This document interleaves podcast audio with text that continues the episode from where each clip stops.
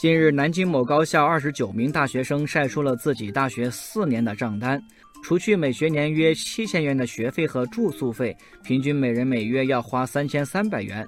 大学四年统计下来，花费总额在十万元以下的占到百分之四十四点八，十万元到二十万元的也占到百分之四十四点八，二十万元以上的占到百分之十点四。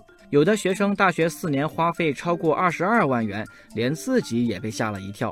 消费账单一出，网友立刻炸开了锅。网友追梦少年说：“没想到读个大学要花掉家里那么多钱。”网友故乡的云说：“我大学都是奖学金维持的，除了大一爸妈给了点儿，之后没要一分钱。”网友宁静致远说：“不同城市花费不一样，一二线城市上大学可能多一点，三四线城市可能少一点。”其实，大学四年，除了部分学生能拿到奖学金或者靠勤工俭学外，大部分学生的经济来源都是父母提供。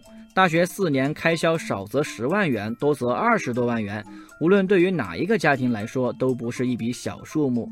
条件好一点的多给一点，条件差一点的就少给一点。但每一位父母都不会亏待孩子，无论是当做生活费、书本费，或者是必要的社交费用，只要花的值当，父母一般都会二话不说到银行转账。网友将心比心说：“再不好好学习，真的对不起父母了。”网友风轻云淡说：“打游戏花了不少钱，我这就回家面壁思过。”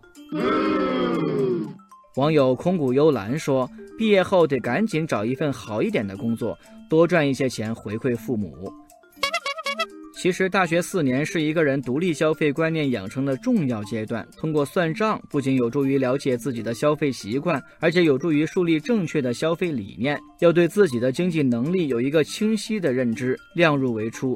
有钱多花，没钱少花。最重要的是要把钱花在刀刃上，千万不可人云亦云随大流，养成炫耀消费、攀比消费、奢侈消费的陋习。